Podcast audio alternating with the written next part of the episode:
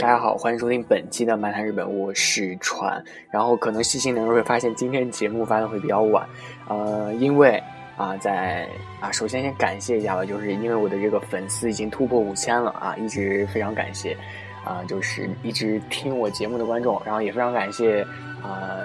刚来的听众，因为没有你们，我也不可能突破五千这个大关。多么哈利巴多不扎马斯啊！然后今天这个主题呢是比较奇怪的一个主题，因为。呃，大家可能知道，就一般我收集这个问题，或者说每期的主题，都是从呃，就是一些我觉得大家比较难理解的一些问题，或者说一些社会的现象，还有一些好玩的东西来讲的。然后呢，本期的这个问题呢，啊，正在我筹上的时候，在昨天，在咱们漫谈集会所，就是自己啊漫谈的一起的朋友，呃，有人就问了我一个问题，他是西西讲啊，他就问了一个。就是他是这样，原话是这样子就是：如果可以的话，希望船舱做一期有关日本人的上下关系敬语方面的内容。啊，他总觉得很复杂。嗯，两个人年龄不同的话，是不是一方要用敬语，还是看这个辈分来做决定？同一公司的是按职位高低决定用不用敬语，还是根据年龄和辈分来用不用敬语这个问题？他说他完全搞不懂。其实对于这个这么长一段话来说，其实我觉得真正的一个问题就是。敬语的问题，对，废话，呃，为什么呃他会觉得这个问题难呢？其实我最开始啊也是有点搞不明白，可以说现在还是有一些问题所在吧。啊，如果大家有学日语的老师的话，你们可以去问问他，或者说啊中国人不要不要问这个本地的日本人。啊，问这个中国人，可能他也会回答你，就是说，可能过了一两年才会搞清楚这个问题，因为这个日本的这个敬语确实是比较困难的一个东西啊。然后我当时就回答他说：“我说这个敬语方面确实很难懂啊，确实是个问题。”然后，呃，他，然后我们群里有很多大神啊啊，有一个耳钉，就是我们群里的耳钉。他是个大神，然后他就说有四种用法，尊他有四种用法，自谦有四种用法，这个确实是对的啊。然后我也没有否认，确实是对的啊。我否认了一下，我说不只有四种，但是呃，可以理解到这几种就是非常难得，因为一般交交际的时候掌握这几种用语，我觉得就已经可以了，因为有很多就是细节方面的问题，在平常交流的时候基本上用不到那个东西。呃，然后他接下来对话就是，嗯，小西很奇怪，就是说他重点不知道是对什么人说什么话，然后就说讲起来比较麻烦，然后他就说，呃，对一般人、一般陌生人说话也要用这个敬语，对不对？然后我就说不一定看情况啊，在这里呢，给大家举个例子，比如说，呃，大家熟知的，呃，日本人很很懂礼貌，如果你去的话，假如买买一本书啊，或者说点一杯咖啡啊，可能都会。啊，对他进行感激，因为你活在这个礼貌的社会中，你肯定就是近朱者赤，近墨者黑嘛，你也肯定慢慢的觉得自己也礼貌起来了。如果你点了本点点了本书啊，买了本书，买了本书之后呢，啊，然后你肯定会说挨个都不加 MS，但是很多情况下，你只要说挨个都就可以了，并不要加后面的，并不是说就必须要加后面的不加 MS。这种情况呢，就说明了啊，你对一些陌生人说话的时候，就是并不是呃一定要加一些敬语的一个问题。你不加的话，他也不会觉得有一些不适的这种感觉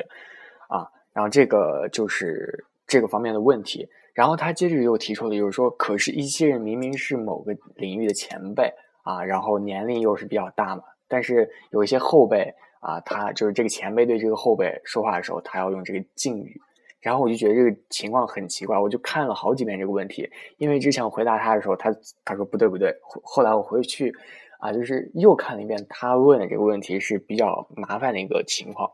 因为嗯，给大家举个例子，我给他也是举的这个例子，就是明星大家都知道出道有这个出道的时间啊，先出道的肯定是前辈，后出道的是这个后辈啊，不管你后出道这个年龄啊，或者说一些什么样的其他的情况影响。啊，如果你后辈的年龄比他大的，比前辈大的话，假如前辈是呃十岁出道的，然后接接着又进来公司又进来新人了，这个新人是十八岁，啊，理论上来说就是这个按正常情况来说，这个十岁的肯定要叫十八岁前辈，对吧？但是在这个明星或者说其他的一些圈子里面，这个十八岁后进来的，不管年龄多大。你一定要叫这个十岁先进来的为前辈。然后啊，他就觉得很奇怪。我最初看他这个问题是这样理解的啊，然后他觉得很奇怪，就是说，呃，这样叫难道不是很奇怪吗？他他确实是这样去问的，但是我觉得啊，就是说，既然你是先出道的，在一些能力方面的专业啊，比如说就说这个明星啊，或者说偶像，你先出道的话，可能就是因为你。啊，不可能平白无故你就成为了明星，肯定是在这个专业方面有一个过就强于别人的一个能力，所以你才能先出道啊。后出道的话，虽然说有很多，比如说时间啊，或者说这个伯乐啊一些方面的问题，但是毕竟你是后出道的，可能这个能力上有可能有一些欠缺。就对于前辈来说，你在这就就在这个专业上，不说其他专业是有些欠缺的，所以就对于这个方面来说，你叫他一声前辈，其实也是不吃亏的。啊，可以说这也是一种潜规则上的东西。呃，然后我跟他这样说了之后，他他说不对啊，就就和刚刚我说的一样，就刚才说，然后说怎么不对？他说啊，不是这个问题，看错问题了。后来之后，我回去又扭头看了一下这个问题，大家可以再听一遍。就是说，可是他的原话这样子，可是一些人明明是某个领域的前辈啊，年龄又比较大，还是对小的后辈用敬语。他这个情况就是说。比如，咱们继续举明星做例子，就是说，在明星这个领域啊，我是前辈，而且我年龄比较大。比如说，我是五十岁进来的，我年龄比较大，然后他是后辈，后辈，然后再进来的时候，啊，然后年龄又比较小，这和我之前说的完全不是一个概念。我之前说的就是，呃，进来的时候就先进来这个年龄比较小，他是前辈，然后后进来这个年龄比较大，他是后辈，这个呢就是专业方面的问题了。然后他这个问题呢问的就是，呃，先进来的年龄又比较大，然后又是前辈，然后后进来的这个年龄比较小，但是这个前辈却对这个后辈用敬语。然后我想了想，这个可能，哦，最开始直接跟他说不对吧，应该没有可能。后来我想了想，确实应该有这种可能，就是后辈的这个能力比前辈的能力比较强，就是这种原因是造成了，啊。然后其他的有什么样的，就是说跟这个问题有关的一些实际的例子，我确实还没有想起来啊。可能一些日剧中会有啊。为什么就是说现就是现实生活中这种情况比较少，但是在就是一些动漫啊或者剧中会有这种情况呢？因为就是日本嘛，因为它这个就是社会情况比较复杂，你在现实生活中不可能达到的，它一般就会在就是电视剧或者说一些影视作品中完成这个效果。啊，这确实是日本独有的一个方面，而且就是说，就是这个礼貌的这个问题，确实，呃，在日本是一个比较复杂的问题啊。就是之后再给大家讲，呃，一会儿给大家讲，呃，就接着跟他说，他明白这个问题之后，啊，就是说还是缺乏一个具体的实例啊，就单纯的给大家讲一些，嗯，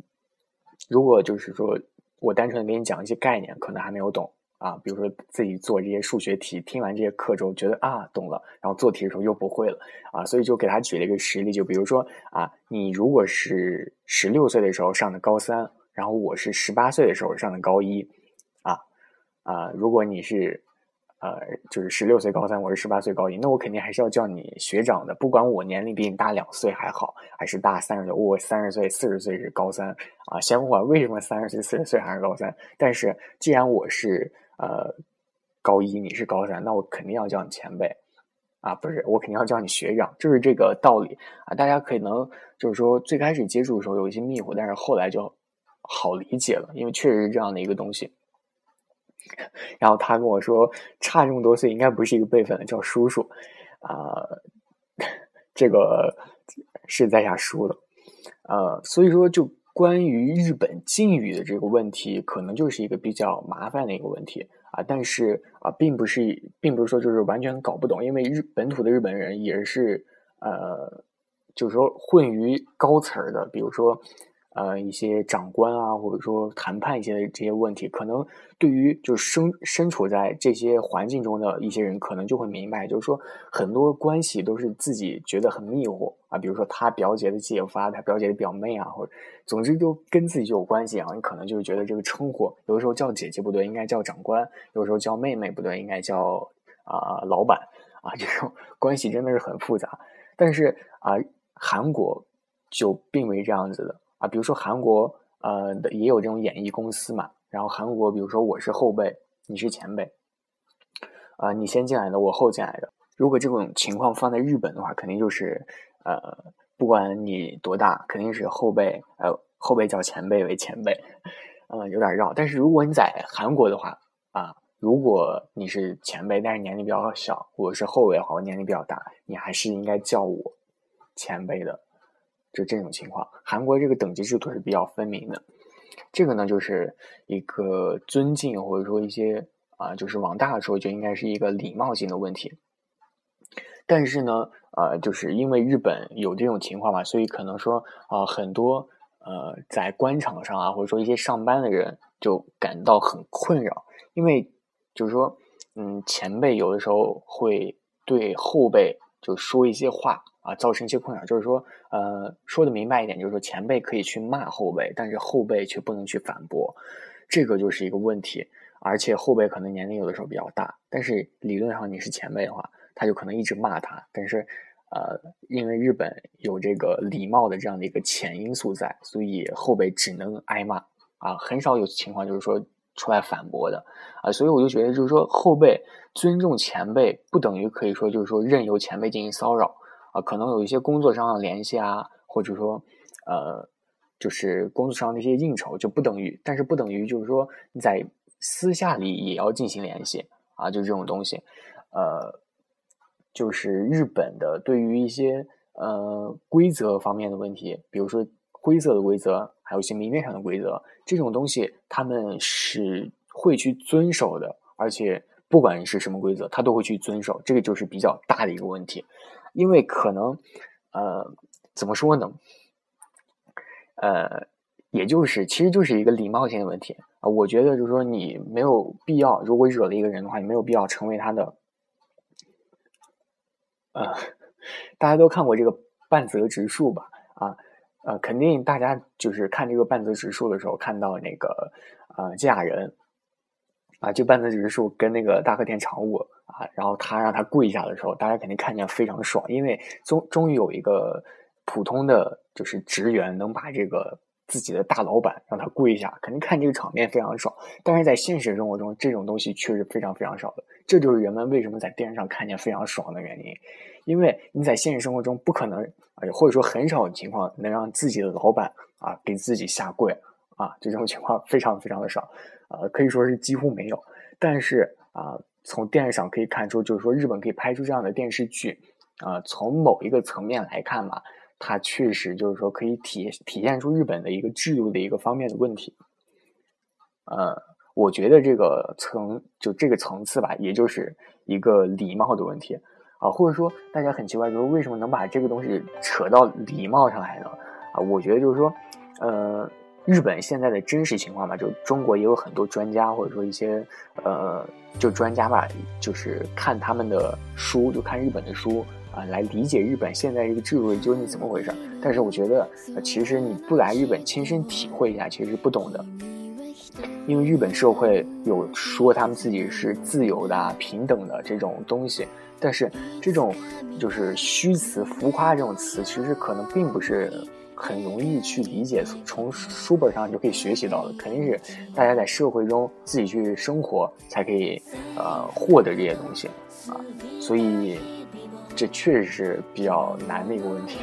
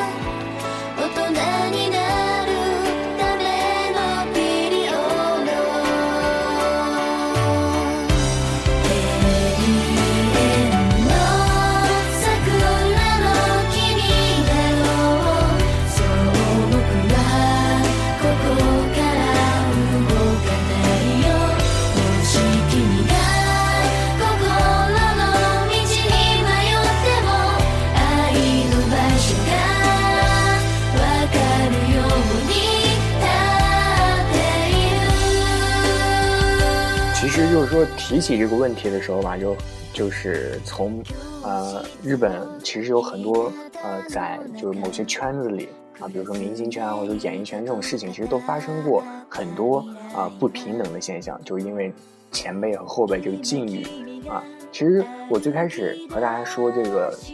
就是最开始和大家说这个境遇的时候啊，其实就是从本质上反映出了就是社会平等的这样的一个东西。啊，怎么说呢？呃，我觉得敬语就是我对你说敬语的 这样的一个问题，呃，其实并不是特别公平的一个表现，啊，或者说这是一个习俗吧，啊，因为可能大家都知道，看到看过一些书写的社会人人平等，啊，呃，但是你觉得社会人人平等的时候，啊，每次啊，你知道这个理念的时候，你上公车上公车的时候。你看到老人，自己还是会去让座，而且你看到小孩，你还要去爱护他们。但是你已经知道这个人人平等了啊！如果某个人就是把这个人人平等这个理念深深的植入这个脑海之后，你难道呃，你难道就不用去这个让座吗？难道就不用去爱护小孩吗？这个是不可能的啊！因为你这个目中无人啊，有很多种情况，现实生活中，比如说啊，你的。你的朋友或者说你的敌人对你目中无人啊，会让你很不爽。但是他对你目中无人，这是犯法的嘛？他他不会因此住进监狱。但是呢，就是说你不爽的原因，就是因为这是啊平等相处是一种人与人之间基本的一种尊重，不是一种强制。但是呃，于是呢，他就可以对你目中无人。呃，这这个呢，就是说你既然已经啊，不管你有没有人人平等这样的观念。啊，就该来的总是来的。其实我对于这种就是说说不清的这种关系来说啊，我觉得就是说，既然是平等的，啊，就是说既然已经提出了人人平等这样的概念啊，那么就是说强迫人们接受这个社会，呃，我觉得就是一种不平等的一种现象。因为这个规则，社会上的规则大家都知道，人们都要去遵守这个规则。但是我觉得啊，既然提出了这个人平等，我觉得遵守这个规则本身就是一种不公平的现象，因为这个规则本身就是由强者来制定出来的一种对于一些人约束的一种情况，啊，表面上来看就是说这是对所有人都非常公平，但是说啊，对于来就是招惹，呃，制定一些规则或者说招惹前辈的话，你可能就会啊属于这个不礼貌的一种范畴了，所以呃，如果大家想追求一种。啊，在日本或者说一一些圈子里追求一种，啊绝对公平这种现象，或者说绝对礼貌，啊我对你绝对好，啊然后人与人之间都用敬语的这样的一个关系，其实是不可能的。穆里迪斯，呃，可能大家呃在这些就是说网上看到平等的一些定义，就是说大家拥有平就是同样的一些权利啊，或者说一些义务啊，不是说啊每个人就是我对你好，你也对我好，这个就是平等。我觉得不是这样子的。然后刚刚给大家说出这一番话来说呢，其实就是我觉得就是，呃，正常的一种现象。呃，如果大家觉得就是说还是很难理解的话，啊，毕竟咱们人与人之间或者说这个社会上还存在着名叫法律的这样一种东西，啊，因为现在这个社会上毕竟还是这个法律的效益大于人情的这样的一个效益，啊，如果真的等到就是说人情。就人与人之间的情面，这个力量可以足够与法律进行抵抗的话，这个就真的就没有办法，人与人之间真的没有公平可言啊。不过就目前这个情况来看，日本这个发展还是非常好的，还是不错的啊。或者说社会上还没有一种哪个啊，很少有国家也不能说没有啊，很少有这种国家能够无视法律啊，哪个国家的人能够就是公然站出来和这个法律进行抵抗，这个是没有的。而且咱们天朝或者说日本这个法治这个这个定义啊，尚且还在有法可依啊这样的一个程度啊，所以说啊，究竟是怎样的一个问题，大家可以去说，就是你的问题还是我的问题？人与人之间的这个冲突究竟是怎样的一个概念啊？这个确实是不好的啊。然后我觉得大家也没有必要就就是去纠结一些就是说啊这些方面的问题。因为咱们最初讨论的是敬语的这个啊，就是对什么人该用什么样的敬语这样的一个问题。但是既然扯到这个方面来说，大家啊，可能或多或少都已经接触接触过了，啊，我就觉得啊，可能有一些头疼。但是呢，我呃在这里给大家提个意见，就是说这种前后辈，就是在娱乐圈或者说一些其他圈子里啊，在社会上的这种前后辈这种关系，我觉得大家可以当成一种就是自己和自己长辈的一些这样的一个关系，确实是比较呃，我觉得是差不多的。所以说大家呃，我吧就是给自己举一个例子，就是我追求的一些自由平等，在就是说长辈看看起来啊，可能就是一些比较。呃，错误的、比较另类的、比较非主流这样一些东西，但是我自己觉得就是这个方面是非常正确的啊。然后，但是长辈呢，可能就会对你施加一些比较欺凌啊，或者说一些教教训啊，或者说呃规矩啊来束缚你。我就然后然后自己就觉得非常的不舒服。可能很多人就处于这样的一种状态中。呃，日本可能也也有这种情况，这种情况也是非常多的啊。或者说，呃，举一个非常鲜明的一个例子来说，就是说日本的许多宅男，他经常会在家里待着，然后上学的时候，因为他自己非常宅，不和朋友出去玩，可能就会在学校受到排挤。这个呢，大家可能也是接触过，就是校园欺凌的这样的一个事件，啊，或多或少也都听说过。啊，确实，这个社会是一个比较弱肉强食的一个世界。啊，为什么突然变得沉重起来了？呃，所以。呃，大家就是对于一个社会的一个经验来说，就是把这个东西作为一个吸收就可以了啊。呃，不是说某个人每个人都可以就是接触到这个层面的，因为呃，就是回到最初的这个主题，就是说这个敬语究竟是怎样的一个东西啊？我觉得就是掌握最基础的就可以了。如果真的要掌握一些非常。就困难的一些方面，我觉得是一些高层人士，比如说啊，是你在一些激烈的讨论啊，或者说一些激烈争辩，还有一些高级的一些谈判啊，谈话过程中，你可能才会用到这种东西。我觉得大家暂时还不会接触到这这种层面，所以啊，这种东西啊，大家就当一个笑话听就可以了啊，当当做一个东西来就是理解一下就可以了，不用去太过于纠结这个问题啊。在平时的生活中，或者说平时的学习中，日语学习过程中，把该学的学会，我觉得啊，在平时的，就是与日本人的一些交流，就已经够了啊。不过这个就是够了的这个程度，并不是说你学会的时候就可以了。这个程度呢，需要不停的去磨练，可能少则一两年，多则就是你一辈子都会去锻炼这个东西。确实，语言的这个学习的境界是无穷无尽的。大家呢啊，不要就是，对，就是就就是这个意思，对，没错，就是这个意思。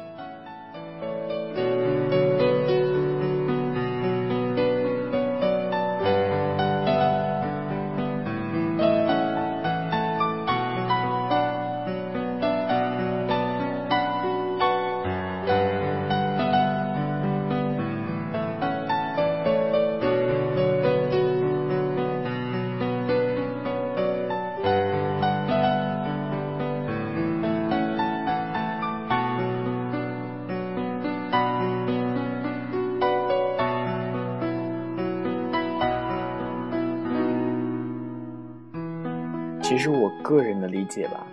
听到这儿的应该没有几个了吧？悄悄的说，其实我个人理解吧，就是说日本的一些经济的发展，或者说造成现在这个原因呢，就是因为它这个经济啊，或者说很多的一种社会的一些呃分层，或者说还有很多原因，就是说日本的这个国家的呃大小啊，甚至可以说到就是国家的人数，都可能影响到日本的这种关系，因为呃呃日本的这个前后辈这个关系的绝对化。啊，可能就是，我觉得实质上就是前辈啊是前辈，后辈是后辈，但是呢，前辈可以得到一些，就是大部分的一些收益，啊，但是后辈呢就没有得到一些，呃，可能就是说处于一个被动的状态吧，啊，然后前辈呢和后辈的这种关系就是相对，呃，比较规矩，不是规格化、格式化的，就是说前辈是前辈，你绝对不能就是，呃，违逆我的话。但是呢，就是说前辈啊，在企业中，还有一些在圈子中这个关系，无非呢就是，呃，利益的获得者是前辈，然后后辈可能就是利益获得的少一点。但是世界上不可能没有这，就是说我没有利益，然后我给你当一些后辈，这个是不可能的啊！我既然当了后辈，说明我在这个方面的能力也是非常强的。呃，但是呢，前辈，呃，在这个日本的这个现象呢，确实就是这个体系的一个支配者啊，所以说造成这种日本啊社会观中人就是人际前后辈这种固定化的这种东西呢，呃，就是是日本这个长久以来这样的一个造成的。啊，就是我刚刚说的一些所有的一些原因都可以造成日本的这个现象。啊，然后我也觉得就是说在咱们中国呢这个现象确实啊，比起日本来也是有 这个有过之而无不及的。啊。所以说，大家理解这个方面就好了，啊，然后在学习过程中也可以进行，嗯，和其他人进行探讨一下这个东西。不过不要去深究这个问题，啊，然后有关敬语的这个方面，大家学习就好了。为什么扯到这么深沉的问题呢？